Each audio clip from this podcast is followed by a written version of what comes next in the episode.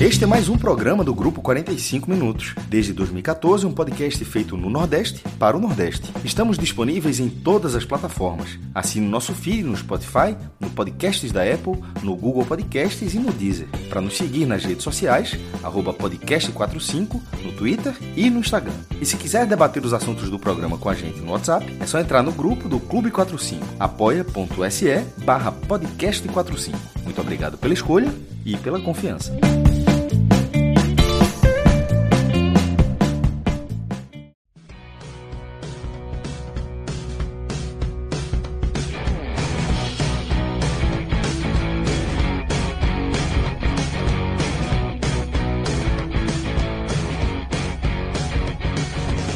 Olá, galera! Começando mais um Telecast. Eu sou Celso Shigami, estou ao vivo com os meus caríssimos JP Pereira e Tiago Minhoca, os canais do Grupo 45 Minutos no YouTube e na Twitch. Olha só que moral, velho. Então a gente já está aqui tocando essa resenha, né? É, de forma oficial, nesse formato aqui de telecast, né? Onde a gente vai analisar simplesmente mais um Fortaleza e Bahia, Bahia e Fortaleza. É, encontro que tem acirrado a rivalidade aí entre as duas equipes, as duas torcidas, é, nas últimas temporadas, né, principalmente nas temporadas mais recentes, e que, se a gente olhar o retrospecto é, ainda mais recente, né, mais próximo, a gente vai ver aí essa vantagem do Bahia né, que não apenas conquistou o título da Copa do Nordeste de 2021 no Castelão, em cima do Fortaleza, disputa de pênaltis ali, como também venceu né, nesta rodada da Série A é, o Fortaleza por um, num, numa partida eletrizante, né? 4 a 2 para o Bahia em Salvador, com Roda Liga fazendo os quatro gols do tricolor de aço. Então, velho, o que não falta é assunto para a gente tratar aqui. A gente vai falar de como isso é, mexe nas situações é, do Bahia e também do Fortaleza no campeonato, e claro que a gente vai dar aquela, aquela mergulhada é, na partida, no que rolou dentro de campo, tá? Deixa eu já mandar um abraço aqui para JP. Tudo bem, JP? Salve, salve, companheiro. Salve, salve. É, Bahia e Fortaleza que tem tido uma relação, a gente estava falando antes aqui no pré, né? Um tem agradecido muito ao outro. A gente vale lembrar que o Bahia via naquele perrengue na Série A, foi em 2021, mas válido pela temporada 2020. Né? E ali no jogo do Fortaleza é exatamente um 4 a 0 com três gols de Rodriguinho. Né? E, e é a virada de chave do Bahia ali para se manter. A, acabou que, logicamente, né? estamos falando de outro jogo na Série A. O Fortaleza também é, continuou né, na Série A, empatou ali em ponte com o Vasco, mas se manteve e esse ano já vem numa campanha muito diferente, né, brigando lá em cima. E o Fortaleza tem a agradecer, né, até essa brincadeira que os torcedores estão fazendo, que a eliminação para o Bahia na semifinal da Copa do Nordeste foi o que gerou aí a demissão de Henderson e consequente contratação de Voivoda, né? Então, assim, os dois, as duas equipes, uma torcida tem agradecido a outra, né? Hoje a gente está para falar desse animado 4 a 2 né? Eu vi muita gente dizendo que foi um, um jogaço e tal. Tem ali. Foi um jogo muito animado. Né? Isso, eu acho que não foi jogaço, não. Acho que a palavra jogaço não encaixa muito. É. Animado. Eu acho, né? eu acho que foi um jogo é, teve um momento animado. Ergou, né, velho? Exatamente. Veja, Belintani precisou ser atendido. Deu ali em algum momento da transmissão que ele estava bem, mas precisou sair ali da arquibancada, né, para ser atendido pela ambulância em campo, né? E aí prova que foi um jogo animado, um jogo nervoso ali para um lado, para o outro, depois melhorou para o Bahia, acaba com a vitória, mas é, não achei esse jogo todo, já vi melhores aí, tanto do Bahia quanto do Fortaleza. E antes de começar, é, Daniel Reis aqui, Celso, tu mudou a minha vida com esses comentários aqui do lado. Estou vendo tudo Rápido. Minhoca, rápido. deixa eu te falar, porque tu não estava aqui com a gente ainda. JP rápido, não sabia que tinha essa aba de comentários para a gente acompanhar em tempo real ao lado é, da nossa janela. Né? Antes tarde do que não. Aprendi, aprendi. Professo, Mudou? professo, Mudou minha vida. Eu ficava aqui, ó. StreamYard, Twitch e YouTube. Agora é uma só, resolveu. É ah, você cara, aprende regra de descontar. Tem que descontar o salário hoje, Exatamente. Até e hoje aí... eu lembro quando eu, eu, aprendi regra de três. O negócio, esse negócio revolucionário resolve na minha Resolve vida. tudo, Jovem. Regra de três é foda. E aí, ó, Daniel Reis está reclamando aqui que o aplicativo do Android não funciona em segundo plano, em segundo plano, ele que comentou pelo YouTube. A Twitch? Não, pelo funciona, YouTube. Pô. E aí, eu ia dizer exatamente isso. Os dois funcionam em segundo plano. Para mim, é, o YouTube prefiro... é prêmio, né? O YouTube, para funcionar em segundo plano, tem que alguns, ser prêmio, né? Algum, é, isso aí eu já não posso garantir. Mas eu acho que depende pessoal... do celular, não? Isso, acho que depende mais do celular é. do que. O meu celular, meu celular eu posso colocar até três se eu quiser.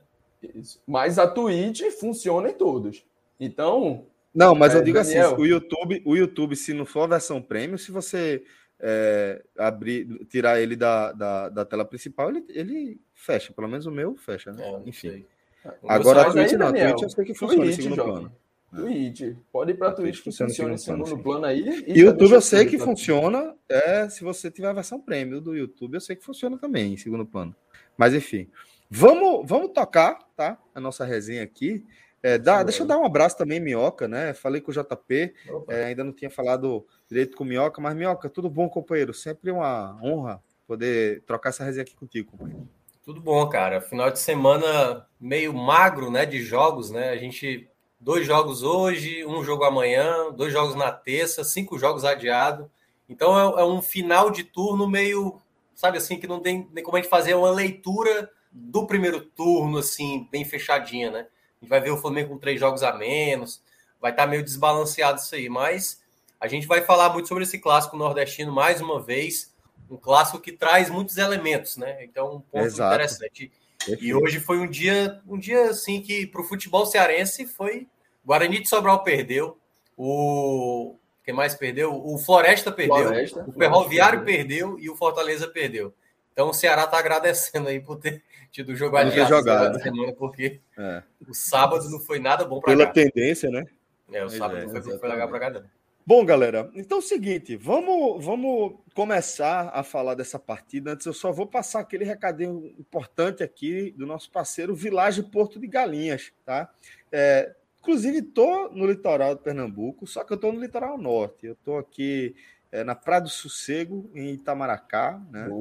curtindo esse feriado aí estendido. Trouxe a minha estrutura para cá, consegui trazer tudo, porque é portátil. Montei esse, esse set aí justamente para esse tipo de circunstância. Aqui estou abastecido de, de, internet e, e dá para tocar o barco na boa, né? Mas certamente gostaria demais de estar tá falando de Porto de Galinhas, mais precisamente lá do Vilagem Porto de Galinhas, parceiro tão querido aí do podcast 45 Minutos. Sempre que eu falo do Vilagem, e que, para quem está acompanhando a gente aqui ao vivo, está podendo ver também, que os meninos chamam as imagens do Village é, aqui na tela para dividir com a gente. Meu amigo, é, é, é aquele negócio. Você faz. É, você se teleporta ali. Maldade, maldade essa automaticamente. Foto, né? Maldade essa foto. É, é uma maldade, não deixa de ser uma maldadezinha, maldade. Né? Maldadezinha. Mas para mim, eu vou te contar, JP, que já faz um link com boas lembranças. Isso é que é massa, eu acho. Justo, é onde justo. você constrói essas experiências aí é, porque é um lugar pensado para isso aí, construído por pessoas que assimilam esse conceito em todas as etapas de todos os processos lá no vilarejo. Você sente isso assim que você pisa ali na recepção, da forma como você, como você é atendido. Então, o primeiro contato até o último, desde quando você está marcando ali, velho. Qualquer Veja, dúvida que você tiver, tava... pode entrar em contato com a turma lá do, do das redes sociais, aí no, no Instagram principalmente, JP, Hotel Village Porto, para quem tá Tava tentando, Celso. Sim. Tava tentando articular um golpezinho para ir bater lá, mas aí com essa essa nova do esporte aí, né, lá na base, não sei se não sei quando eu vou ter férias e vou ter um final de semana, mas não. Mas aí... quando tiver, você já sabe o que fazer. Na hora, na hora. Na hora. Você vai lá no vilageportugalinhas.com.br, tá? vai ter uma aba ali azul, logo na parte de cima do site. Você clica para fazer a sua reserva e você utiliza o nosso código podcast45, que vai te dar 20% de desconto na sua diária e, velho, é um descontaço, descontaço mesmo, desconto aí de, de agência de turismo e a gente garante aí essa, essa condição exclusiva para você que é ouvinte do 45 minutos. Faz o teste lá, faz uma simulação, JP aí, quando tiver a primeira folguinha lá da, das, da, da, da base Já da Ilha do Retiro, né? Já dá um, um pulo por lá para conhecer esse paraíso, tá bom? vilageportodegalinhas.com.br e no Instagram, Hotel Vilagem Portos. Lembrando que Vilagem é com dois L's. Qualquer dúvida que você tiver, pode entrar em contato é, por mensagem é, lá no, no Instagram do Vilagem, seja em qualquer é, post ou mesmo mensagem direta, que a galera vai lhe responder com muita rapidez e com muito afeto, para você começar a sentir o saborzinho do que é essa experiência do Vilagem, tá bom? Vamos embora então tocar esse barco e vamos falar aqui dessa vitória do Bahia, tá? Sobre o Fortaleza. Triunfo, né, jovem? Triunfo, né, jovem? Verdade, importante, né? Destacar que, é, como a gente tem essa, essa audiência diversa, a gente precisa se adaptar, mas você está corretíssimo. A gente está falando para o torcedor do Bahia, então, portanto, estamos falando desse triunfo tricolor 4 a 2 sobre o Fortaleza. JP, é, eu queria que você já tocasse aqui algo que você e Minhoca também concordam, que não foi um jogão, apesar de ter sido um placar que engane se você olhar só pela, pela quantidade de gols. Mas faça essa sua primeira leitura para que a gente comece a debater. Queria que você trouxesse sua visão geral, companheiro. Então, salve Celção, Minhoca, né, todos os ouvintes aqui na live e os futuros no podcast. É, eu vou pedir um, um pouco de licença para não falar tanto de daquela ordem cronológica, né, dos fatos que aconteceram a partir. Vai ser inevitável, porque lógico, você vai estar analisando algumas coisas vão ter que ter uma ordem cronológica básica ali, mas vou tentar não me apegar tanto né, a essa ordem e sim mais a uma análise geral, esse começo de trabalho de, de Diego da Bove, né, Minhoca também vai trazer essa variação um pouco mais negativa que o Fortaleza vem passando, também posso completar um pouco, né? E aí, é, já falando da partida em si, a primeira coisa que me chamou bastante atenção, né, e aí foi algo que vários torcedores do Bahia, no, no Clube 45, no Twitter, em outros grupos, vinham chamando a atenção, que é na quantidade de volantes que a equipe tem, sobretudo no banco.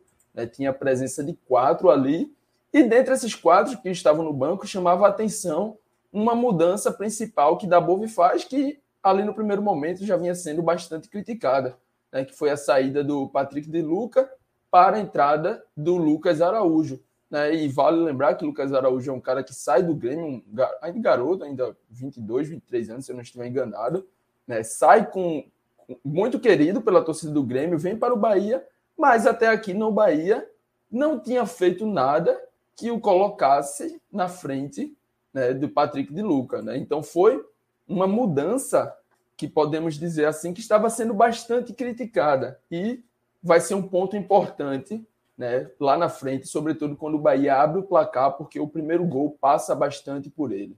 É, mas é, o jogo se inicia, um jogo de muita trocação ali no começo.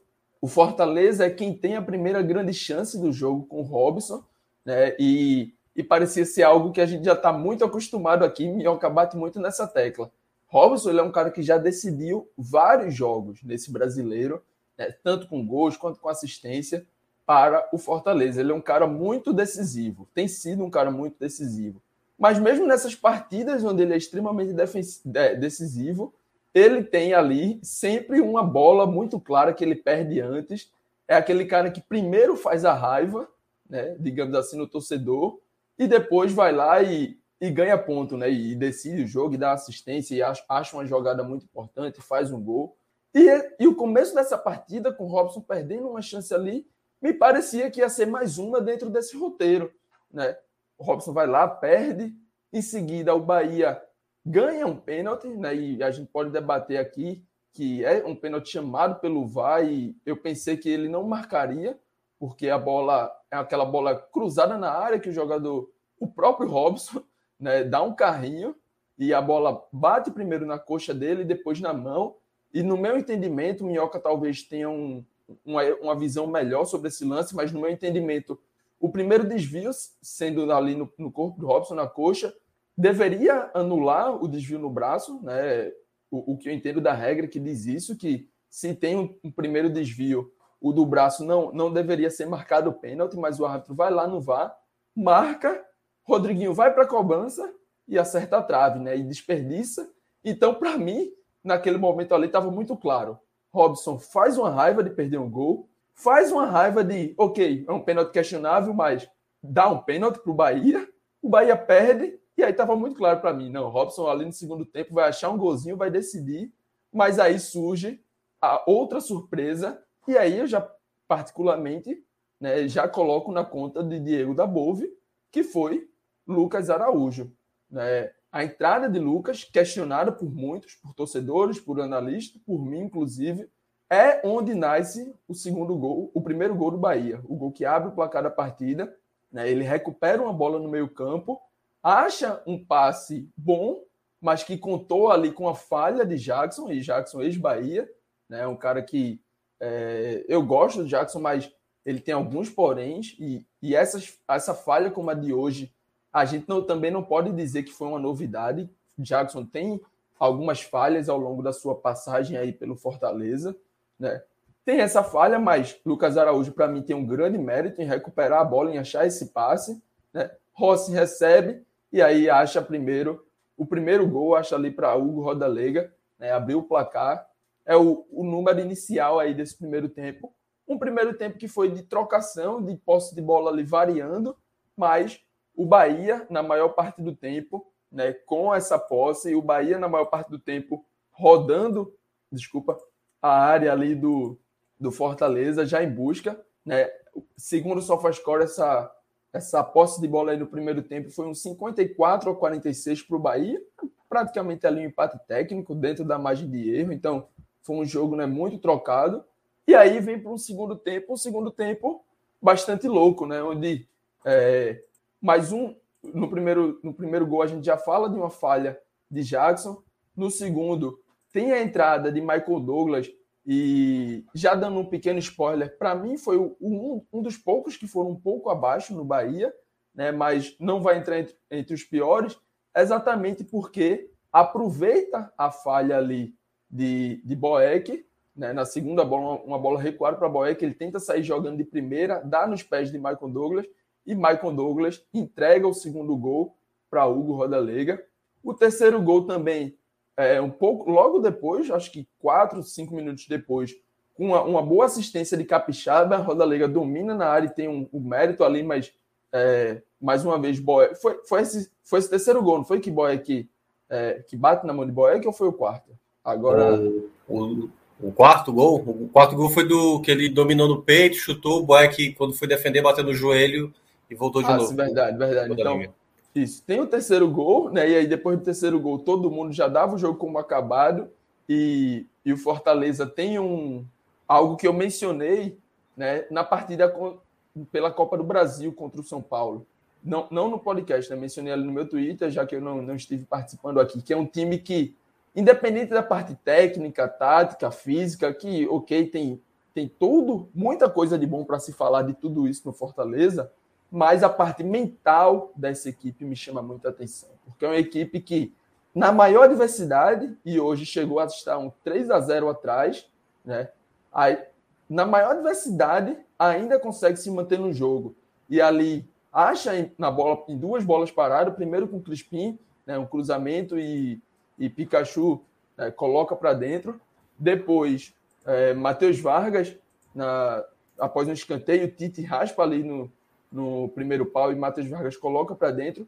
Um 3 a 2 que foi, acho que foi nesse momento em que Belintani sentiu um pouco mal ali, né? E precisou ser atendido, porque em um momento que você dizia assim, eita, o Bahia vai ganhar, vai se impor, vai fazer um 3 a 0 tranquilo e administrar agora, o Fortaleza voltou completamente para o jogo. Fortaleza fez um 3 a 2 ali que já colocou muita gente em pânico, já parecia que o abismo, né, que a gente costuma falar aqui que um abismo chama outro abismo, e o Bahia vindo numa situação dessa, de oito jogos, fazendo somente um ponto, iria aparecer de novo, o time iria se perder, iria entregar um empate, ou talvez até uma derrota ali, mas logo depois, Roda Lega numa noite abençoada, podemos dizer assim, e Boeck numa noite bastante negativa. Histórica, né? Exatamente, exatamente. Estreia, estreia quatro gols, pô, isso é um negócio de doido. É estreia como titular, né? Estreia como titular, é. Estreia como titular, isso. Estreia como titular. Fazendo quatro exatamente. gols assim. Pô. Exatamente. Então, ele vai ali, né, faz o mais um do, do que já vinha fazendo muito bem. É um cara assim de não tão participativo, mas o jogo de hoje prova, né? Um cara que pode não participar tanto, mas ali dentro da área, não à toa jogou Premier League, né? E quando ele veio para o Bahia, conversando com alguns amigos que acompanharam mais de perto a carreira de Roda Liga, disseram isso. Ó, não é um cara de um primor técnico, não é um cara que vai participar do jogo, ajudar na construção, mas na área ele domina. Na área, com poucos toques, com a bola ali para finalizar, seja de média distância, ele tem muitos gols de fora da área na carreira ou da entrada ali da área. É um cara que ali, com poucos toques, precisa dominar, já condicionando a, batida, condicionando a finalização, ele vai guardar. E aí foi isso que a gente viu. Foi um cara que não precisou de muitos toques, contou com uma noite muito abaixo de Boeck, né? E aí garantiu o, o placar, garantiu o Bahia saindo dessa, dessa fase tão ruim que vinha né? Que seja aí uma virada de chave, seja um jogo que o Bahia diga, olha, aqui, aqui tem de onde a gente tirar. Aqui teve um Mugni que, que vai funcionando e encaixando cada vez mais ali no meio campo. Aqui teve um Lucas Araújo que, mesmo com muitas críticas da maioria das pessoas que está vendo essa escalação, mas da Bova identificou ali durante a semana de treinamento algo para fazer com que Lucas Araújo fosse titular. Aqui tem um Roda Lega que não vai entregar o mesmo de Gilberto, mas com um time que consiga dar as condições para ele, ele vai ser um substituto à altura, né? Para mim, independente desses quatro gols, Gilberto Sem segue sendo titular, mas já viu que tem um cara ali que você dando oportunidade, você ajudando ele, ele vai ajudar muito o time, né? E aí é isso, é aproveitar, tentar tirar um pouco mais de tranquilidade nas próximas semanas. Da Bove, que apesar da derrota na estreia na segunda-feira para o Fluminense, eu gostei do que vi da partida, né? Não acabei não acompanhando a live, não sei exatamente qual foram as opiniões aqui, não sei o que Cássio Cardoso achou, mas eu particularmente já consegui ver ali alguma evolução. O Bahia ainda tem muito que se ajustar defensivamente, porque mesmo com 3 a 0 conseguiu, né, levar dois gols e manter o Fortaleza vivo, ou manter o Fortaleza acreditando ali por algum momento. Então, seja o Fortaleza, seja, sei lá, o Palmeiras, o Flamengo, o Esporte, o Bahia não pode, não deveria levar dois gols depois de abrir um 3 a 0 né? Vai ter que ajustar isso, mesmo que os gols tenham sido de bola parada, mas vai ter que ajustar. Inclusive a parte psicológica, mental, de saber trabalhar melhor as partidas, mas já consegue ver um horizonte pela frente. Boa. É, deixa, deixa eu falar com o Minhoca o seguinte. Minhoca, é, se você tiver algo a acrescentar ali da descrição do jogo, você fica à vontade. Mas você, é, você trouxe. Então, pronto. Então, vou tocar com você o seguinte, porque você trouxe algo que eu também concordo, e era exatamente isso que eu queria trocar essa ideia contigo, né? Que é um encontro que ele traz alguns marcos para as duas equipes. Né? Pelo lado do Bahia, é, enxergo até como um recomeço para a Dabove. Né? É, a gente fez uma leitura é, desse jogo que, por uma nova derrota é, para dar Bove, numa circunstância que seria diversa, um jogo contra um rival, jogando em casa tal, é, poderia é, é anular aquele efeito é, fato novo né, que a troca de treinador muitas vezes traz é, em relação a Dabove e em relação também ao ambiente do Bahia, que a gente sabe que é preciso para que o time saia desse, desse momento, né? Que chegou a, a, mudar de patamar, mudar de campeonato, né? Então, quando você encontra é, um adversário e consegue uma vitória expressiva, como foi dessa forma, de repente pode servir de um restart para dar boa e a gente poder realmente ver esse efeito fato novo aí acontecer é. dentro do elenco do Bahia. Pelo lado do Fortaleza, eu diria que é uma pedrinha a mais num momento de instabilidade, né? que agora já são quatro partidas sem vencer. É, e lógico que não dá para a gente dizer que isso é, coloca em xeque a campanha do Fortaleza ou qualquer coisa do tipo. Continua sendo uma campanha espetacular, né? que o Fortaleza vem fazendo até aqui. Mas, é, sobretudo, eu queria destacar esses, esses dois aspectos para dizer que eu concordo sim com você e eu queria ouvir a sua análise em torno é, dos fatores que vão para além do que aconteceu dentro de campo, que vão para além dos três pontos conquistados pelo Bahia. É, Celso, eu, assim, já várias vezes aqui na, nas lives, eu acho que cada vez mais as pessoas vão entendendo a minha maneira de pensamento, né? Eu não, eu não analiso as coisas muito pelo resultado em si, né? Quando, quando foi eu quando o JP mencionou, eu nem, eu nem achei um grande jogo assim. É exatamente isso. Quando você olha um 4 a 2 você não. Assim, tem gente que se, se sente a, a levar, tipo, nossa, que jogaço 4 a 2 3 a 0 virou um 3 a 2 depois um 4 a 2 A gente teve 12 minutos de uma loucura em campo ali, né? Porque foi 12 minutos que saíram cinco gols. E assim, é, e aí eu acho que esse é o ponto que eu vou colocar primeiramente, o porquê que esse jogo deu esse, essa maluquice durante a partida, né? É, mas antes de falar sobre essa, essa, esse, esse, condicionamento que o jogo se colocou do, do, do 4 a 2 é, quando eu falo muito do rendimento, eu sempre pondero o lado que está tendo muitos resultados positivos. Eu falei isso aqui já algumas vezes do Fortaleza, sobre, olha, Fortaleza está com uma ótima campanha, mas que não se confunda, o Fortaleza é tal qual um Flamengo, um Atlético Mineiro, um Palmeiras, que está ali em cima e vai pegar uma equipe que está vivendo uma fase, como é o caso do Bahia, e vai atropelar.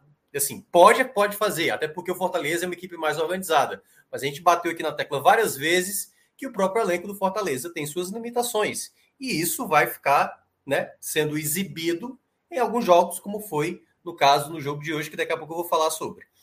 O outro ponto, e aí olhando pelo lado do Bahia, o Bahia contra o Fluminense, na partida que eu acompanhei, eu não achei o Bahia tão lamentável. O que é que pesava para o Bahia aquele 2 a 0 A sequência já de sete jogos sem ganhar. As seis derrotas e um empate. Somado mais uma derrota de novo, aí tudo se torna uma bola de neve enorme. Mas quem olhou com observação o jogo do Bahia contra o Fluminense, viu uma boa partida do, do, do Bahia. Não foi uma partida.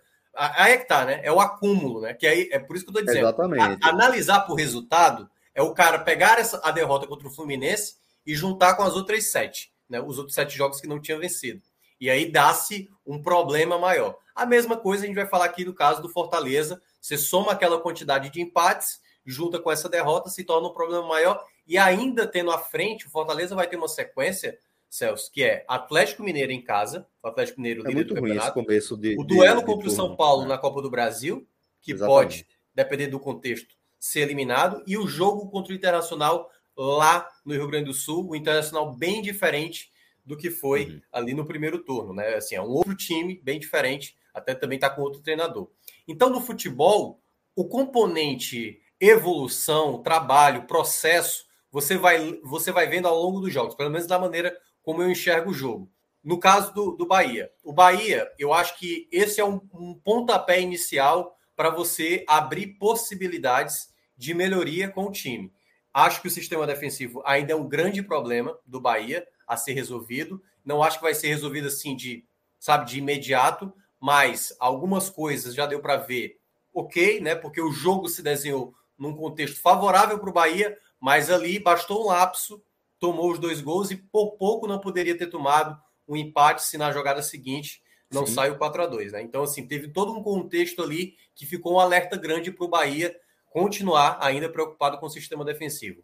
O lado do Fortaleza, o lado que eu vou até aprofundar mais agora, é o seguinte: o Fortaleza, nessa sequência dos quatro empates anteriores, ele teve um bom, um bom jogo contra o Santos. Uma partida muito boa do Crispim. Crispim uhum. foi para mim o melhor, jogo daquela, o melhor jogador daquela partida e teve a penalidade perdida no final. Aquele foi um empate com sabor de derrota, porque de fato o time jogou muito para vencer e acabou empatando. Desde então, de lá para cá, vieram três empates e essa derrota, o time apresentando um futebol abaixo. No jogo Isso. contra o Juventude, a equipe, aliás, dois empates, é não, é três empates e uma derrota. O empate contra o Juventude fora de casa, a equipe não não jogou bem, saiu até na frente do placar, depois tomou o gol do empate e teve a perda do pênalti, mas eu acho que a, a perda do pênalti ela não desconfigura o que foi o jogo. Fortaleza não se apresentou tão bem assim. Veio o empate contra o São Paulo, e aí o contexto do jogo trouxe para aquele empate um, um cenário positivo para o Fortaleza, mas se você olha em termos gerais, Fortaleza não fez uma boa partida também. Veio o jogo contra o Cuiabá, um primeiro tempo até bom, mas o segundo tempo muito bagunçado e o time atropelando demais ali várias das jogadas que estava tentando. E esse jogo, esse jogo especificamente contra o Bahia. Quando começa, quando o JP descreveu uma boa chance do Robson, que perde gols inacreditáveis, logo com poucos minutos, eu até achei que Fortaleza fosse ter facilidade, porque a defesa do Bahia, que era então a mais, que ainda é, se não me engano, a mais vazada do campeonato, o Fortaleza mostrou ali com dois minutos que poderia ter muitas possibilidades. Aí o Fortaleza continuou ainda um pouco melhor ali até os 10 minutos do primeiro tempo, até sair a penalidade, né? Uma penalidade que, cara, enfim, não vou nem questionar, porque assim, tem teorias para tudo, né? Você vê árbitros, os, os mesmos árbitros para esse tipo de lance. Dizer que é pênalti, é, dizer que não é loucura, pênalti. pô. Então, é loucura. assim, como diz o Fred, para esse tipo de lance nem se debate, né? Cada torcedor, certamente. É o pior, só para torcedor... só para conferir, é o pior, é. a pior defesa de fato, né? São 32. É, é uma, é uma bola que bate na coxa e o braço do, do Robson tá aberto. É aquela coisa. Torcedores do Bahia, se acontecesse do outro lado, estariam dizendo: "Ah, olha o absurdo, torcedores do Fortaleza, claro que foi pênalti", tal. Então a gente ia estar tá aqui naquela discussão é, chovendo molhado, né? Que o pessoal ia estar tá, cada um falando do seu lado. É, mas enfim, a penalidade foi, foi lá batida pelo, pelo, pelo o Rodriguinho, bateu mal, foi para fora. E desde aquele pênalti perdido, a gente não viu o Fortaleza se reencontrar até o final do primeiro tempo. O, o Bahia, que teve muito mais controle das ações, e aí eu acho que foi o ponto onde o Fortaleza não teve, primeiramente, no seu meio de campo, a qualidade necessária que deveria ter, né, com a saída do Felipe. Faltou mais a qualidade ali da equipe ter mais o controle. O Ederson era o jogador que saiu um pouco mais. O Jussa não estava não tava encaixado. Já, já não é a primeira vez que Jussa com Ederson não combina os dois. Acho que até quando não tem o Felipe, o Ronald oferece mais isso. E eu acho que o Voivoda ainda não reparou esse detalhe. Né? Acho que é um ponto onde o meio de campo do Fortaleza perde sem o Felipe. Tem que ter um jogador com mais construção, com mais qualidade de passe. E eu acho que o Jussa ele tem uma característica mais similar ao Ederson, né? Os dois são mais de, de bola, de, de fazer a, o chamado box to box, sair da defesa para o ataque, aparecer, sabe? O, o Justa tem a finalização de fora da área, assim como o próprio o próprio Ederson. O, o Ronald não tem isso, e nem o Felipe. O Felipe até finaliza mais, né? mas em termos de características, eu acho que o Ronald casaria mais com o Ederson. E é mais um jogo que ficou claro para mim essa possibilidade que o Voivoda ainda não percebeu. Quando foi no segundo tempo, o Fortaleza volta melhor. E claro, o Bahia ia se retrair mais, esperar o Fortaleza de cometer uma falha para aproveitar a chance. O Fortaleza começou bem, dando pressão, cruzando bola na área, embora não tenha criado uma chance, digamos, mais palpável no segundo tempo, sai exatamente a, a lambança lá do Boeck para fazer o 2 a 0 E aí, nesse contexto, é foi quando eu percebi que o Voivoda leu mais uma vez errado. Sabe, porque eu acho que foi antes do, do gol, se não me engano, as trocas. Deixa eu ver aqui, foi. Foi antes do gol. Antes do gol, o, o 2 a 0 saiu. Naquele momento, eu achei uma péssima escolha do Voivoda em apostar no David e no Matheus Vargas. Primeiro, dois jogadores que já viam inconstância. Então, se o Lucas Lima, que é um jogador que, que veio com o status de ser o titular e que tem uma qualidade de passe melhor, entenderia-se mais se ele, ele entrasse. Entenderia mais, até entendo que ele tenha colocado o Matheus Vargas para brigar mais pela bola. Mas o David, por, por exemplo, é um jogador que já vem a uma boa sequência de jogos sem render. Eu queria ter visto mais uma troca pelo Wellington Paulista, que também não, não é que está fazendo bons jogos, mas é um jogador com mais, sabe, gana. Eu acho que é um jogador que luta mais. Eu acho que poderia ter sido uma alternativa melhor.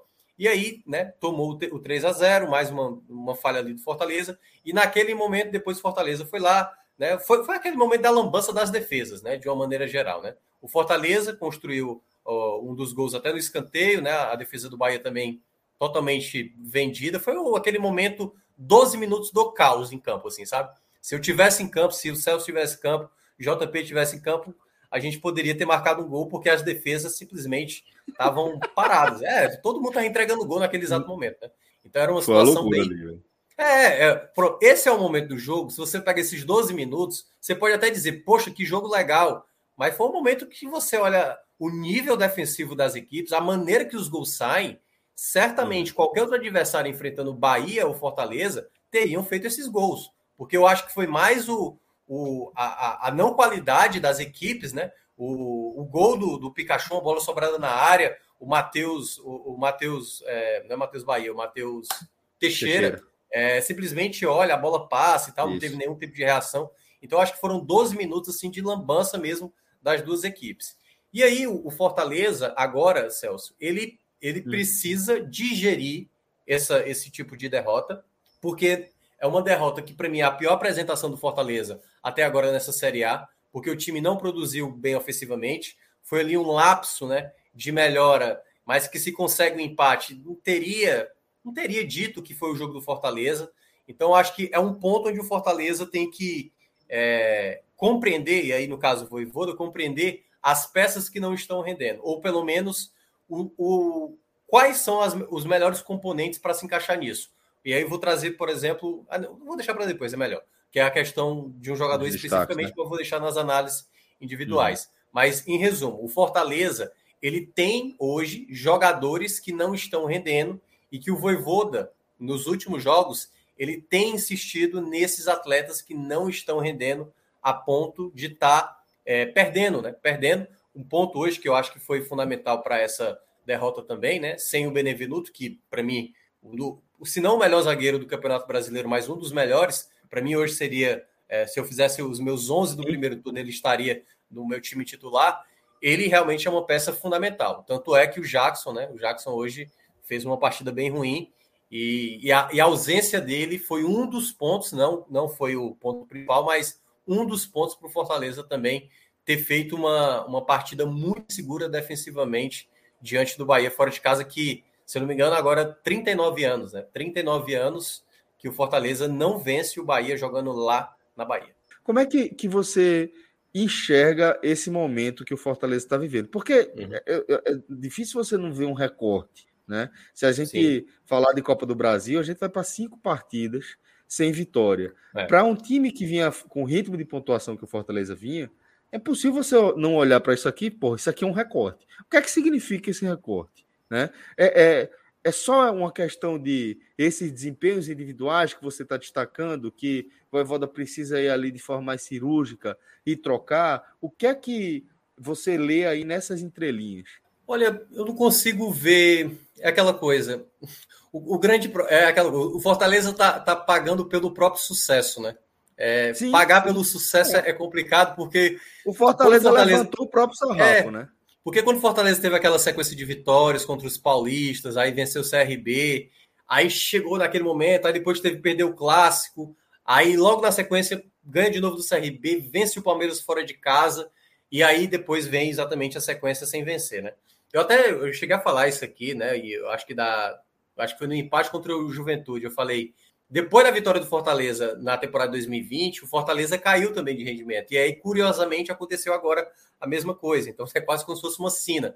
Venceu o Palmeiras, aí entra num momento de crise, porque foi assim ano passado. Só que ano passado teve é, a saída do Sene, né? Dessa vez é uma, é uma queda de rendimento de alguns atletas. O Fortaleza, é, é bom deixar claro, o Fortaleza, em até jogos que foi bem, ele teve, em alguns pontos, eu cheguei a destacar isso, e teve gente até que, tipo, dizendo, ah, meu, tá exagerando, que era a questão da desatenção. Se você olhar, a goleada do Fortaleza sobre o Internacional, Fortaleza teve momentos de desatenção naquele jogo. Eu cheguei a destacar, eu falei, ó, Fortaleza estava vencendo tranquilamente, o, o Inter bem perdido, e aí teve um momento que o Inter fez um gol, o Inter começou a se empolgar, e o Fortaleza baixou essa própria desatenção. Contra o, o, a Chapecoense, fez uma virada excepcional com um jogador a menos. O Voivoda, sabe assim, conseguiu mudar radicalmente aquela partida. E quando o jogo estava 3 a 1 um jogo tranquilo, tomou o gol da Chapecoense 3 a 2 e a Chapecoense uhum. no final metendo uma pressão até o final. Então, essa equipe do, do Voivoda já teve momentos de desatenção. O Fortaleza, a gente pode falar que é uma equipe muito organizada, é uma equipe que joga muito bem, que tem boa movimentação, mas é uma equipe desatenta, porque não é a primeira vez. Aconteceu isso em vitórias. Então é muito importante trazer tudo aquilo que estava ali guardado para esse, esse momento, porque qual é a grande diferença que está acontecendo hoje que não acontecia antes? Das outras vezes, o Fortaleza tinha sempre um jogador resolvendo. Havia um momento que, quando o Robson não ia bem, você tinha o David, você tinha o Elton Paulista para resolver jogos você tinha o próprio Crispim, você tinha o Pikachu, e agora o time não está conseguindo ter nesses atletas exatamente a definição. Quando me perguntaram antes do, da partida, Minhoca, Fortaleza é favorito? Fortaleza é favorito, mas há dois pontos aí. Primeiro é, o Fortaleza, para ganhar do Bahia, ele precisa ter a organização que ele vem mantendo e o poder de decisão que nem sempre está conseguindo desempenhar. A gente já viu Fortaleza em muitos jogos não mataram uma partida contra o Santos, contra o Juventude, né, os jogos mais recentes. Né, partidas que ele teve a bola para matar e não matou o jogo e acabou sofrendo depois. Nesse jogo especificamente contra o Bahia, eu ainda citei a outra questão que poderia fazer o próprio Fortaleza também não ter o resultado positivo, que é o Bahia não vai jogar, é, não vai perder todos os jogos até o final. O Bahia uma hora vai reagir ao campeonato. E uma hora o Bahia ia se encontrar. O primeiro gol do Bahia, eu acho que foi o ponto inicial para o Bahia se comportar melhor em campo. E o Fortaleza não, não ter possibilidade de sair disso. Teve ali um momento do segundo tempo que construiu jogadas, mas não conseguiu ser tão efetivo e não conseguiu encontrar maneiras de atacar. Hoje o Fortaleza, no encaixe ideal, ele está mais inseguro. Muitas das jogadas que o Fortaleza fazia na sede de bola, só para citar um exemplo, Fortaleza geralmente sai a bola com os zagueiros, sai com os laterais. Geralmente o Tinga era o cara que fazia várias funções no meio de campo e vinha sempre um passe, eu sempre destaquei aqui, um passe em diagonal no meio entre as linhas, tentando buscar esse passe.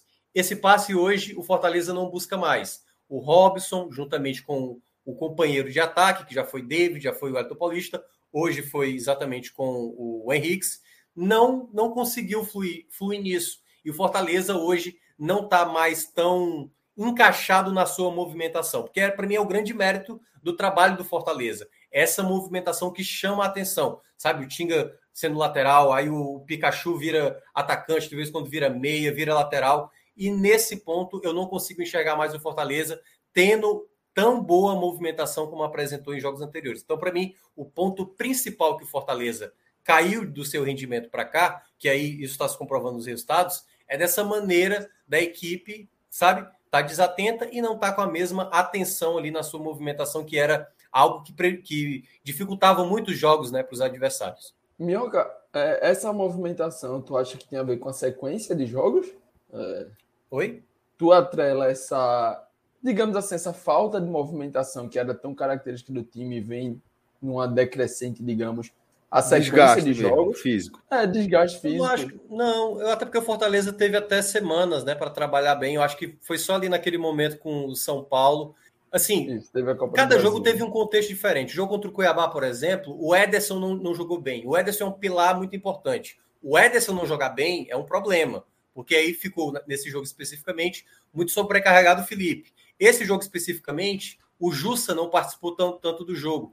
E, e, o meio de campo do Fortaleza, esses dois caras que jogam como volante, que é Ederson e Felipe, eles têm que estar muito bem para o Fortaleza jogar bem, né? E, ou, no caso, ter jogadores, e aí, principalmente que era um problema do Fortaleza, esse meio de campo, que era o caso do Matheus Vargas, que não apresentava a mesma eficiência, é um jogador que precisa entrar mais na partida. O Romarinho, que é um jogador mais do desafogo, ele é um jogador que perde bola, acaba dando passe errado. O time, de uma maneira geral, não se comportou tão bem. Então, acho que é uma questão mesmo de, de peças, de peças que acabam não rendendo. Que, tipo, ter uma ausência de um Éder. É, é aquela coisa que a gente falou sempre, que eu estava falando desde o início. O Fortaleza, ele tem sua limitação no elenco. Você perder um Ederson, quando eu digo perder, é você ter um Ederson jogando mal é um problema, entendeu? Porque qual outro jogador que vai fazer o que o Ederson faz, entendeu? Você não ter o Felipe no jogo entendeu? Entra na dificuldade, que é uma dificuldade geral para o pessoal geral do campeonato, com exceção dos que têm condições de ter uma segunda, terceira opção de qualidade. O Fortaleza, hoje, eu considero que ele tem ali uns 15 jogadores de uma certa qualidade. Mais que, e aí para fechar essa parte, eu acho que o Voivoda ainda precisa entender determinadas combinações. Como eu estava dizendo, eu acho que era um jogo mais para o Ronald do que propriamente para o Jussa. Jussa e Ederson já mostraram em outros jogos esse problema. No, na hora do que ele faz a primeira troca, apostar no David e apostar no, no, no próprio Matheus Vargas não era o momento, até porque os últimos jogos não diziam isso. Então, acho que tem coisas que o próprio Voivoda ainda não compreendeu das dificuldades que o time tem no elenco. E, curiosamente, acho que foi o JP que falou, né?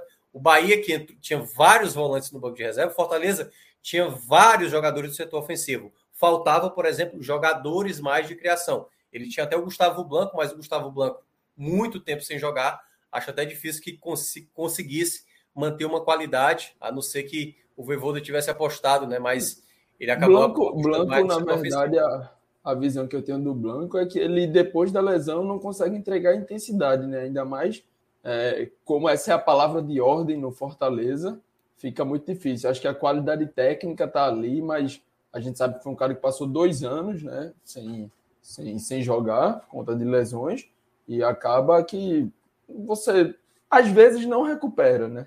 É, e, e, ainda, e, ainda, tem, JP, ainda tem aquela questão assim, futebol ele, ele é muito do, do, daquilo que você produz, de como você joga, de como você executa e de como você não permite certas situações. Esse foi um jogo, é claro que dá para falar do, Fortaleza, do, do, do Bahia, mas mais ainda do Fortaleza, em que muitos gols foi o Fortaleza realmente dando gol para o Bahia, literalmente dando gol para o Bahia, né? Isso, Porque isso, quando estava 1 a 0 o Fortaleza começando naquele ímpeto que foi no segundo tempo, o Boeck comete aquela falha, mas ali é, sabe assim, é a pancada na Mal. cabeça que você, sabe assim, o jogo contra o Atlético Paranaense, para pegar um exemplo, o Fortaleza em 13 minutos foi dominado pelo Atlético Paranaense. Tomou dois gols, poderia ter tomado três, levou bola no travessão, a desatenção que eu falei, né?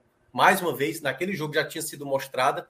Depois é que o Fortaleza foi acordar para a partida. Então, quando você retoma o jogo, o próprio jogo contra o Atlético Mineiro, o jogo de estreia, o Fortaleza jogou muito no segundo tempo.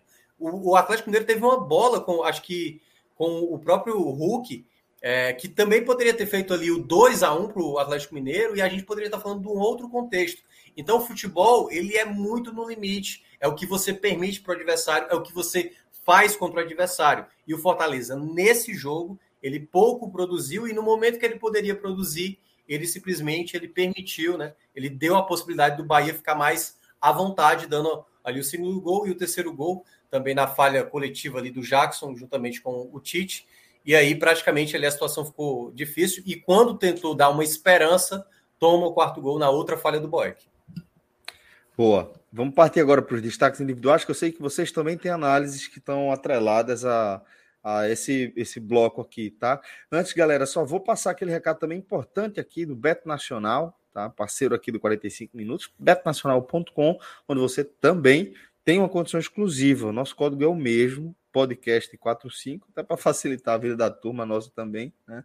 É, e essa condição exclusiva é a seguinte: na hora que você for criar a sua conta e for fazer o primeiro depósito, você utiliza o nosso código, além de você entrar aqui no, no nosso guarda-chuva e passar a colaborar diretamente com a gente, você também é, tem uma, uma, um acréscimo aí é, no seu depósito, tá? Como é que funciona? Quando você for fazer o seu primeiro depósito, a gente vai dobrar o valor que você depositar com um teto ali de 200 reais. Tá? Se você depositar 100 reais, a gente deposita mais 100, você vai ter 200 na sua conta. Tudo super rápido. Você pode, inclusive, fazer por Pix a sua, a sua transferência lá, o seu depósito vai cair rapidinho e você já pode acessar é, esse formato aí, tá? Se você tiver qualquer problema na hora de, de é, é, dessa duplicação aí, né, do seu depósito, lembrando que a gente tem esse teto aí de 200 reais, entre em contato com a gente ou pode entrar em contato direto é, no chat, aí embaixo você está vendo aí na nossa tela,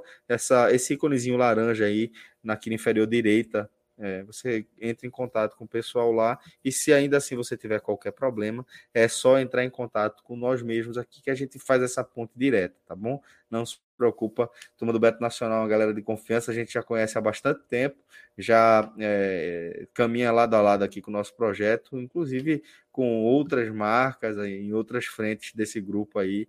Então, é uma galera que a gente confia bastante, certo? betnacional.com e a gente lhe convida a acompanhar aqui as nossas nossa programação, que a gente está sempre fazendo essa, essas projeções, dando os nossos palpites para ajudar você a formar sua pool e deixar sua conta no Green. Beleza? petnacional.com, nosso código podcast45. Agora, JP, queria trazer você para a gente abrir a nossa análise dos destaques individuais. Fica à vontade para falar desse jogo também. Espero que Candango ainda esteja aí na, na audiência, né? Verdade, verdade. O homem que lá no começo, dois minutos de programa, estava pedindo os melhores, chegou o momento. Mas eu vou quebrar aqui o protocolo um pouco, Celso, que em vitórias nós começamos quase sempre com os melhores, né? Sim. Mas como foi um jogo que, que teve tão pouca gente abaixo, e aí a gente mata mais rápido, né? Eu vou passar, mata no sentido figurativo, né? Porque o cara dizer, dizer que o cara foi abaixo e dizer que vai matar é difícil, né? Então a gente a gente comenta aqui mais rápido, né? É... O Michael Douglas, eu acho que entrou um pouco abaixo né? Tinha mencionado ali já durante o comentário. Acho que ele é um jogador de, de lado de campo, né? Que é o teoricamente reserva imediato de Rossi, até porque o Bahia não tem outro, né? Digamos assim, é Rossi, Michael Douglas, que poderiam, digamos assim, até ser um de um lado, outro do outro e, e não ter reservas, mas como é normalmente né, Rossi de um lado, às vezes ali Rodriguinho do outro mais deslocado, com o Dabove tem mudado um pouco, antes era assim, com o Dado era dessa forma. Michael Douglas é o reserva imediato, né? Acho que Rossi não fez das melhores partidas, mas Michael Douglas, é, e aí, lógico, falando de Rossi, no comparativo com o próprio Rossi, né? Acho que no próprio Bahia, é, até recentemente, ele já fez partidas melhores. E o Michael Douglas, mesmo não sendo um dia tão bom de Rossi, o Michael Douglas conseguiu entrar e não dá a mesma dinâmica. E eu, particularmente, imaginava que seria um, um jogo interessante para isso, né? Porque com o Fortaleza indo ali mais para frente, né, buscando resultado, talvez o jogo se abrisse mais para a velocidade dele e tudo mais. E aí, né, na noite de hoje, já foi circulado em alguns veículos que o Bahia fechou com Cirino, né? Marcelo Cirino, ex-Atlético Paranaense, é Flamengo. Então, assim, é um cara que vai chegar, acho que vai chegar já na frente de Michael Douglas, e aí quando ele numa partida como hoje que ele teve a oportunidade assim de mostrar um pouco mais, né, acabou não mostrando. É, talvez coloque Rossi no banco, se Rossi continuar nessas partidas abaixo. Fala-se também de um argentino, né, me, me escapou o nome agora. A janela internacional fechou, mas é um argentino que está livre no mercado, então poderia ainda assim ser contratado pelo Bahia. Né? É um cara, como a gente vinha falando, né, Celso? Que a contratação sim, sim. de Dabove abre, expande esse mercado aí. Exato. Então, já tem se falado aí mais um, mais um gringo, aí seria o sexto. O Bahia teria até que ver direitinho, porque Índio Ramirez vai voltar e você só pode relacionar cinco por partida. Né? Então, talvez alguém tenha que sair ou ver direitinho aí quem vai ficar fora, dependendo de cada jogo. Mas o Bahia se move né, no mercado. Era algo que a gente já bate há muito tempo. Em algum momento a gente que Matheus Bahia estava mais fixo ali na lateral esquerda, a gente falava em testar Juninho Capixaba como ponta exatamente porque não é, não é, a gente não falava nem tanto de não ter qualidade, mas era não tinha peças.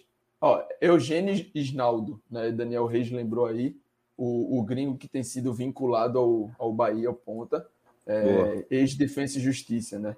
É, então, assim, falta peças. Não é nem que falte qualidade, é que falta peça. É Rossi, e, e em algum momento da temporada só tinha Rossi.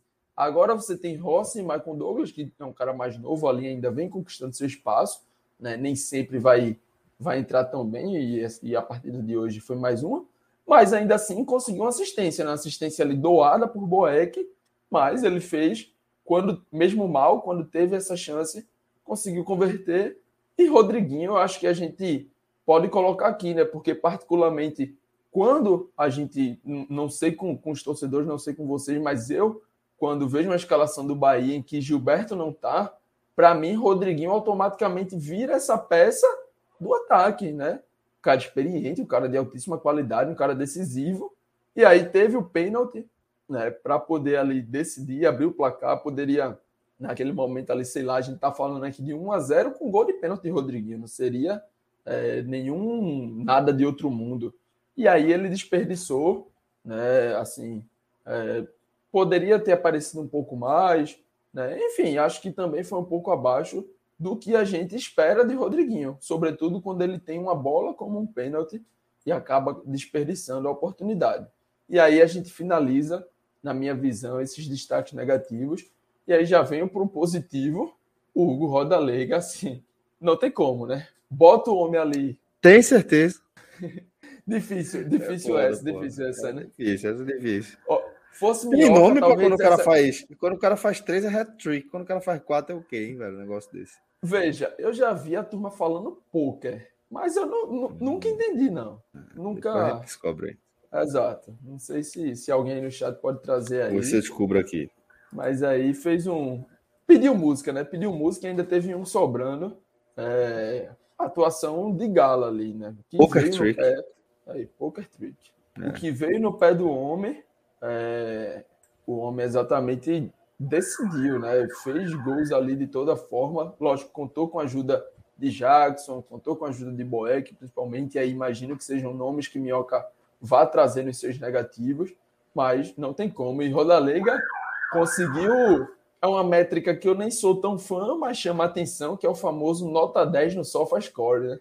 É um, um, um aplicativo que eu uso bastante, não tanto pelas notas, né, muito mais por outras coisas que ele oferece, mas esse 10 aí fica marcado porque eu só consigo lembrar Messi. Quando vem assim a, atuação nota 10, só me vem Messi à cabeça e aí Roda Liga consegue uma atuação com para alcançar esse nível, Vamos ver, assim.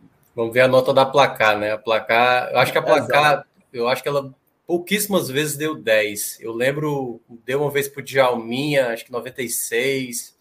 Deu pro, pro, pro Neymar uma vez, quando o Neymar acho que fez quatro gols jogando contra o Cruzeiro, se eu não me engano, fora de casa. Até ele foi aplaudido, não tô lembrado não qual foi esse jogo. Mas foi no jogo fora de casa que ele foi aplaudido.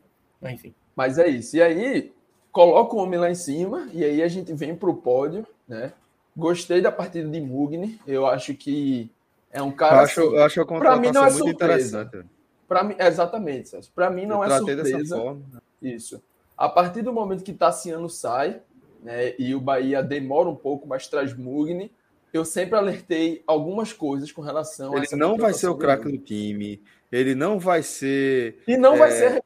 Não vai fazer o que Tassiano fazia. Né? Não, não, faz não. o que Tassiano fazia, que é o pisar na área. Uhum. Mas no que Mugni faz, ele faz bem e vai agregar a esse Bahia. É um cara ali de entrega, muita entrega. Pode parecer em alguns momentos no, no Flamengo, quando chegou no esporte, não sei o quê, que era um cara ali meio, ah, não vai para a dividida, mas depois, no próprio esporte, ali no venturismo, vira uma peça essencial né, de entrega. E é para dividida, inclusive.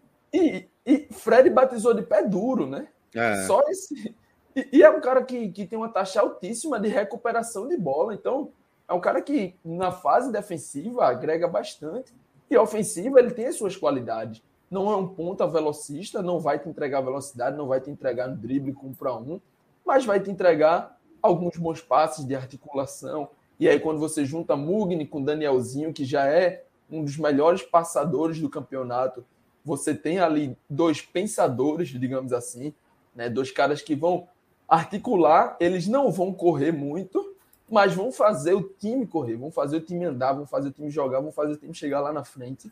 E acho que Mugni tem feito isso desde que chegou no Bahia. Né? Vale lembrar que Mugni estreou dando assistência, né? e por mais que, que não tenha assistência, não tenha a estatística ali que fique mais marcada, né? mas tem sido uma peça essencial. É... Gostei da partida de Capixaba, Gostei da partida de Lucas Araújo. É, quem mais? Gostei de Daniel também. Mas para o pódio, eu vou fechar ali com Mugni em segundo e vou deixar esse terceiro dividido. Né? Dois ali abraçados em, na terceira colocação. Pódio de judô, né? Com Lucas Araújo e Capixaba. Acho que esses quatro representam bem o que foi a, a partida do Bahia e também acho que vale aqui mencionar Diego da Bove, né? Sobretudo porque Lucas Araújo era um cara que não rendia nada. Já a torcida falava, ah, empresta, ah, arruma outro lugar para ele jogar. E da Bove chega no segundo jogo, transforma o cara em titular. Se vai ter sequência nesse nível de atuação, não sei. Não dá para a gente prever, não dá para a gente ainda ficar conjecturando, porque foi só um jogo. Mas Dabov fez a escolha dele e se justificou e em campo resolveu. Então acho que esses quatro então, bem pontuado aí é, no pódio do Bahia. Mas vale, vale ressaltar que outros também fizeram partida interessante. Tiago Minhoca, também quero é, que você complemente a sua análise de jogo com a análise dos destaques individuais. Pois é, é... Cara, do Fortaleza é difícil destacar assim um ponto positivo, sabe?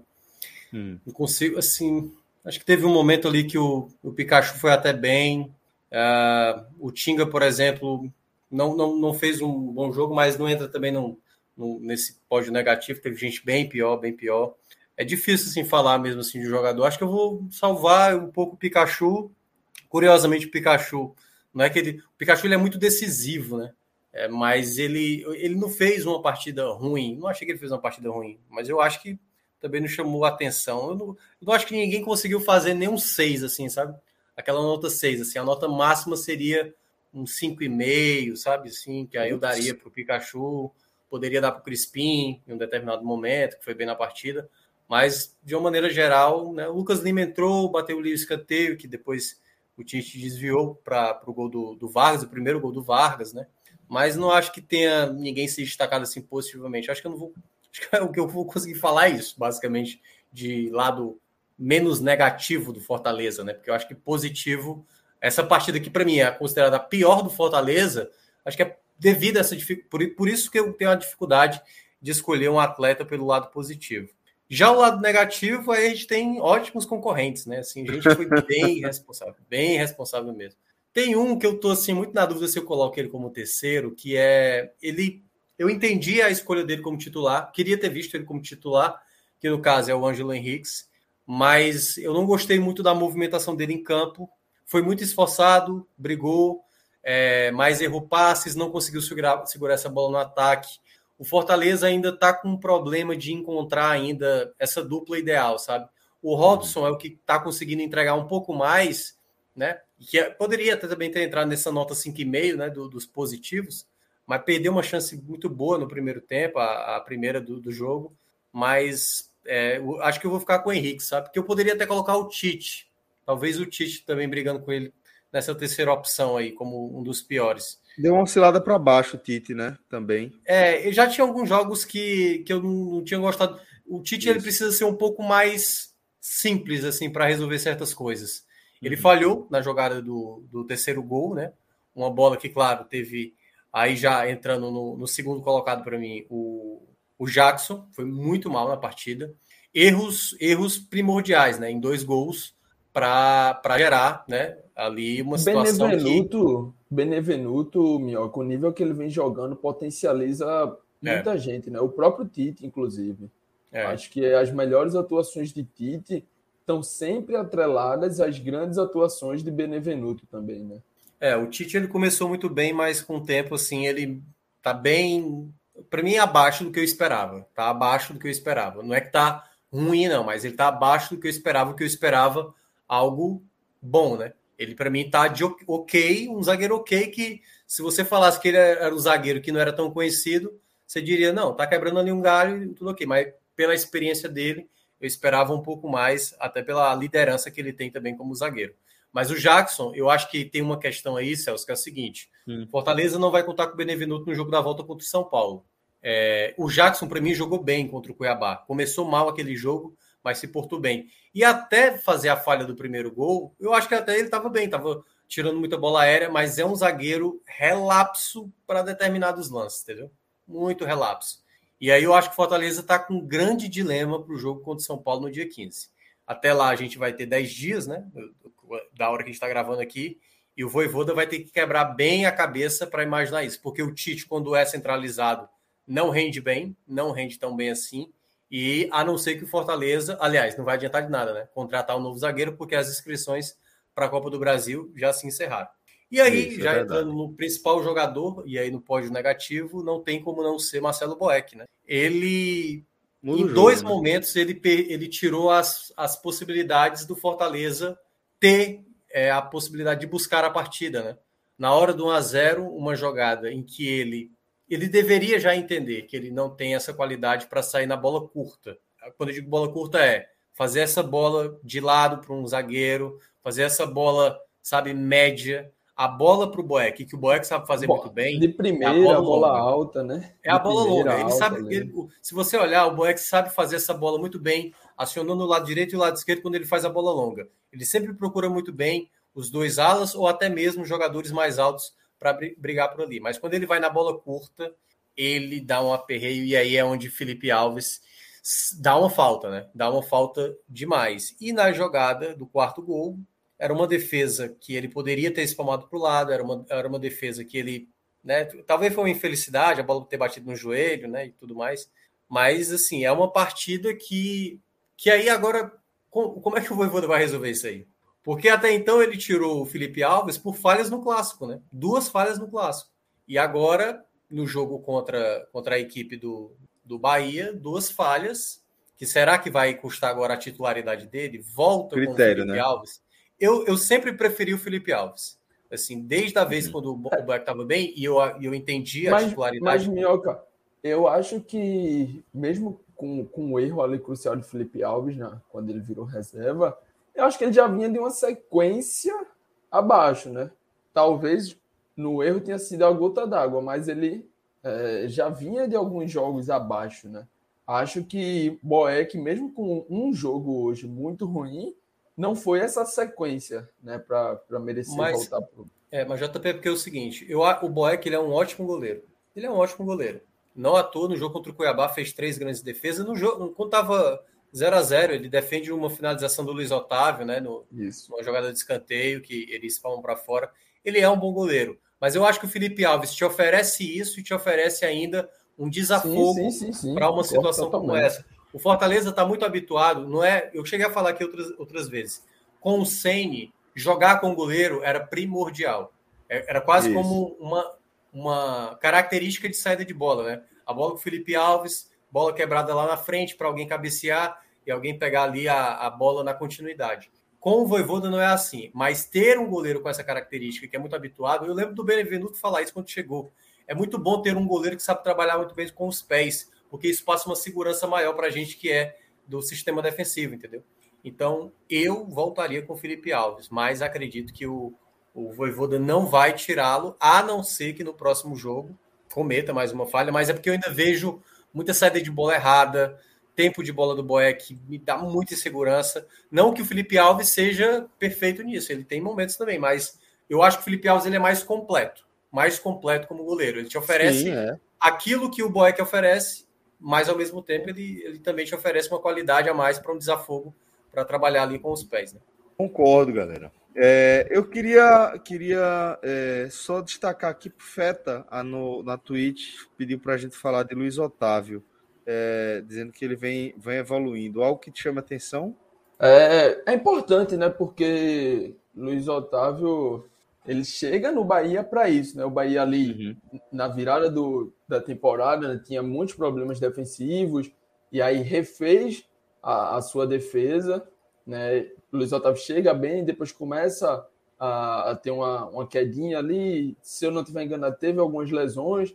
O Bahia traz Liger também, e Liger, logo quando chegou, precisou jogar e não, não encaixou tão bem, né? Já que contava, contando sempre aí, digamos, com Conte, né? Com, sendo uma peça, e aí precisava encaixar, né? Liger, Luiz Otávio, e aí Luiz Otávio realmente voltou né, a, a, a, a titularidade tomou a vaga e o que, o que eu acho na sequência, e aí eu, eu tinha visto já o comentário do Pufeta, né, mencionando a parte do Luiz Otávio, é que eu não acho que ele tenha feito, que ele não vem fazendo partidas brilhantes, né?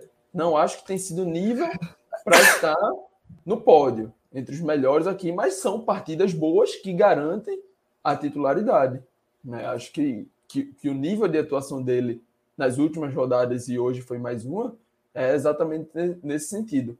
Uma atuação boa, que garante a, a titularidade, mas não no nível de colocá-lo é, entre os melhores. Sobretudo porque, assim, ok, hoje foram dois gols de bola parada, um no cruzamento ali de, de falta, né, tem a rebatida e, e sobra para o Pikachu na entrada da área, outro no escanteio que tem a raspadinha no primeiro pau e Vargas encontra ali no meio da área.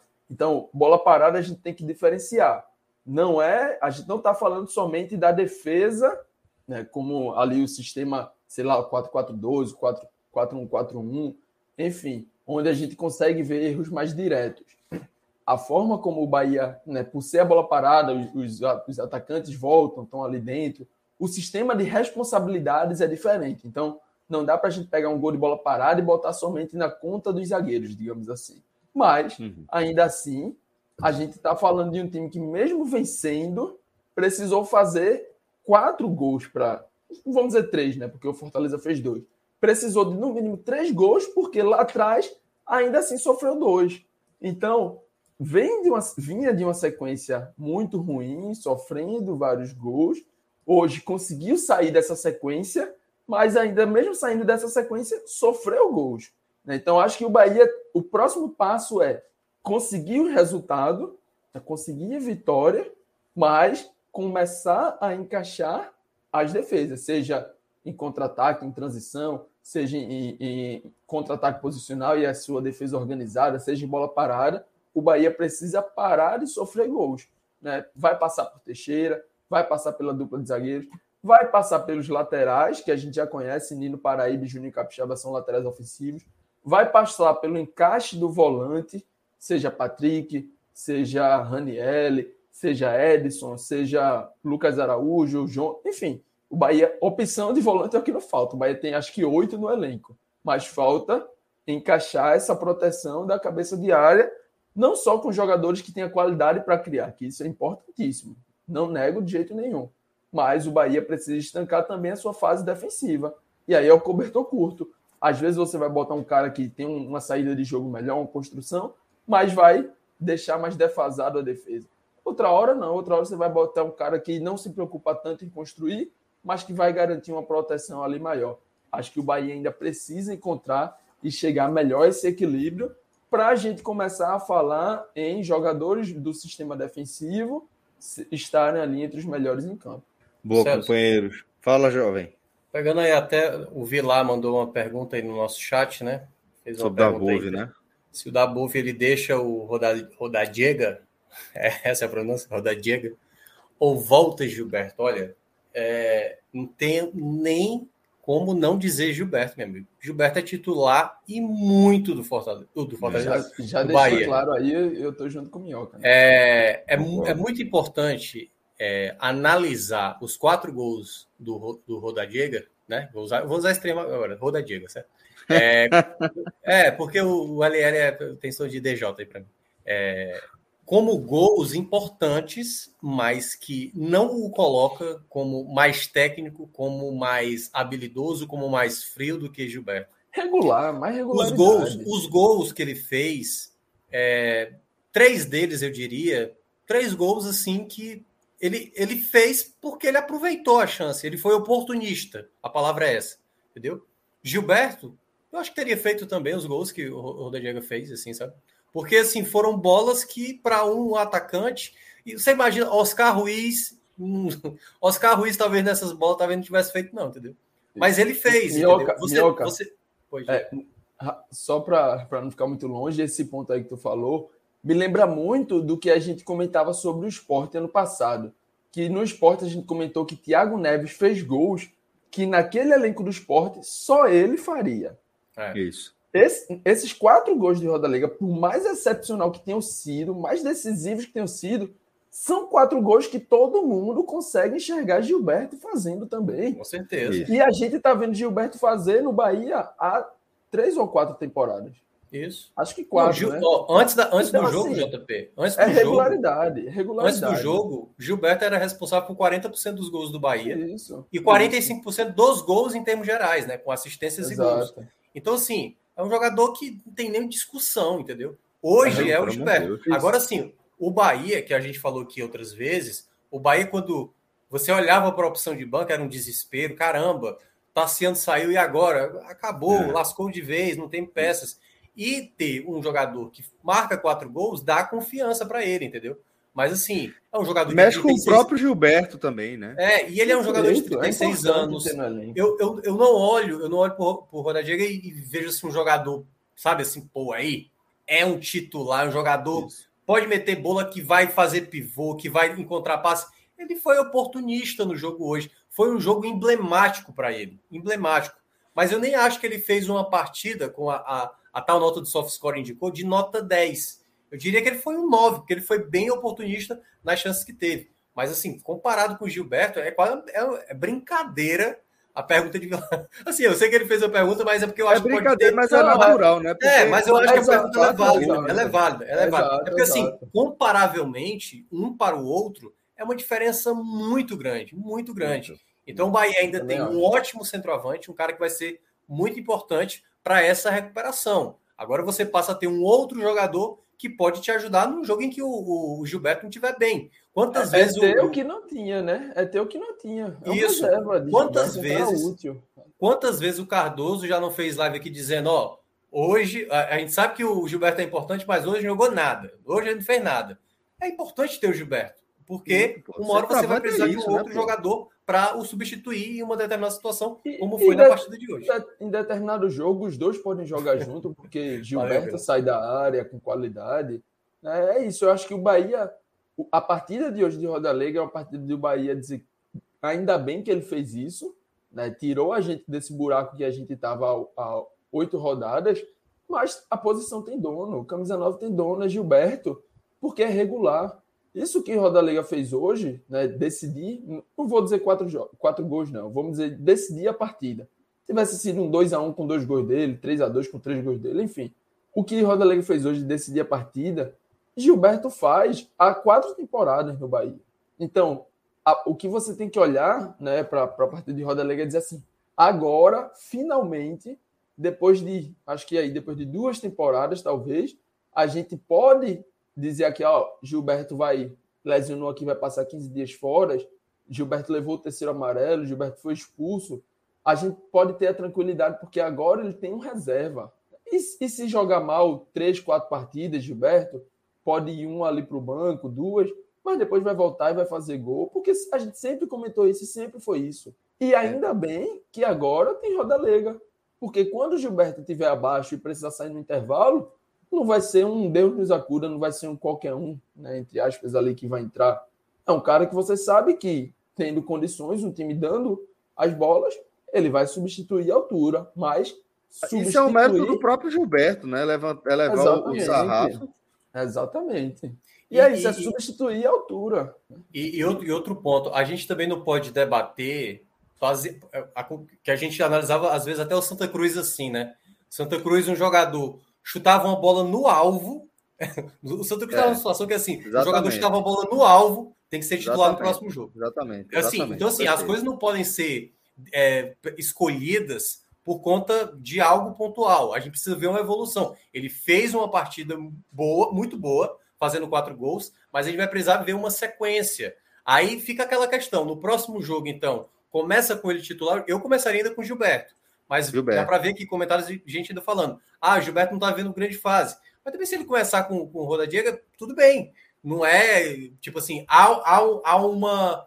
Há uma, como é que, há uma brecha para isso, né? O Gilberto não, não vem apresentando, se apresentando tão bem, então se ele começar com o Gilberto no banco, também não é, não vejo exagero. Há, há a possibilidade dos dois entrarem como titular no próximo jogo. Então acho que é uma situação em que o Bahia vai ter que ter. É contra o Santos, né? Próximo jogo, isso. que é, acho que é isso, o primeiro isso. jogo, foi o primeiro jogo da, da, da abertura do, do, do, turno, né? então acredito que para esse jogo especificamente é uma, é uma escolha que o Dabo vai ter que escolher entre um e outro, mas eu não tenho dúvida, em termos de qualidade, o Gilberto ele te oferece muito mais. Assim, é mais fácil você imaginar o Gilberto se recuperando e entregando para você do que o, o, o, o Roda Diego aí fazer três gols, quatro gols, como foi nessa partida de hoje. A diferença, assim, o que, o que pode pesar um pouquinho mais além, óbvio, dos quatro gols, né, de Rodadiga, são é o fato de, de da Bove também ser um treinador recente, né, é, que não tem obrigação assim de estar acompanhando a carreira de Gilberto nas últimas temporadas para saber a diferença que ele fez é, nesse elenco do Bahia e a importância dele. Mas acredito que a essa altura, até dada a relevância da importância de Gilberto por cima, ele já, já deve estar bem orientado em relação a isso. Então é, é como o Minhoca falou, tem motivo para a gente achar que Roda Liga pode ser titular na próxima, na próxima rodada contra o Santos? Claro, tem, tem motivo, né? Mas é, da forma como nós três entendemos aqui, Gilberto continua sendo o, o dono da posição. É, galera, vamos aproveitar aqui para a gente encerrar aqui mais uma live. Estamos chegando aqui a pouco mais de uma hora e meia. E eu já preciso fechar a casa aqui também. Já tá ficando meio esquisito. É, ficar sozinho aqui na varanda. Aqui Você tá é em casa? Tô, não, não, não, estou. Eu estou no, no, na casa de praia. Ah, da, tá. da família de, de minha companheira de Sofia, né? Estou em Itamaracá. Aí já, já fica mais esquisito. Estou aqui na varanda, que já é a rua. Beleza? Vamos fechando aqui Sim, mais uma live. Agradecer demais a resenha aqui com a galera. Fernando Cozinha, a mulher não sabia. É, é, já pensou? Esse é o figura. galera, obrigado demais, viu? forte abraço a todos. Obrigado pela resenha até aqui. Até a próxima, galera. Valeu. Tchau, tchau.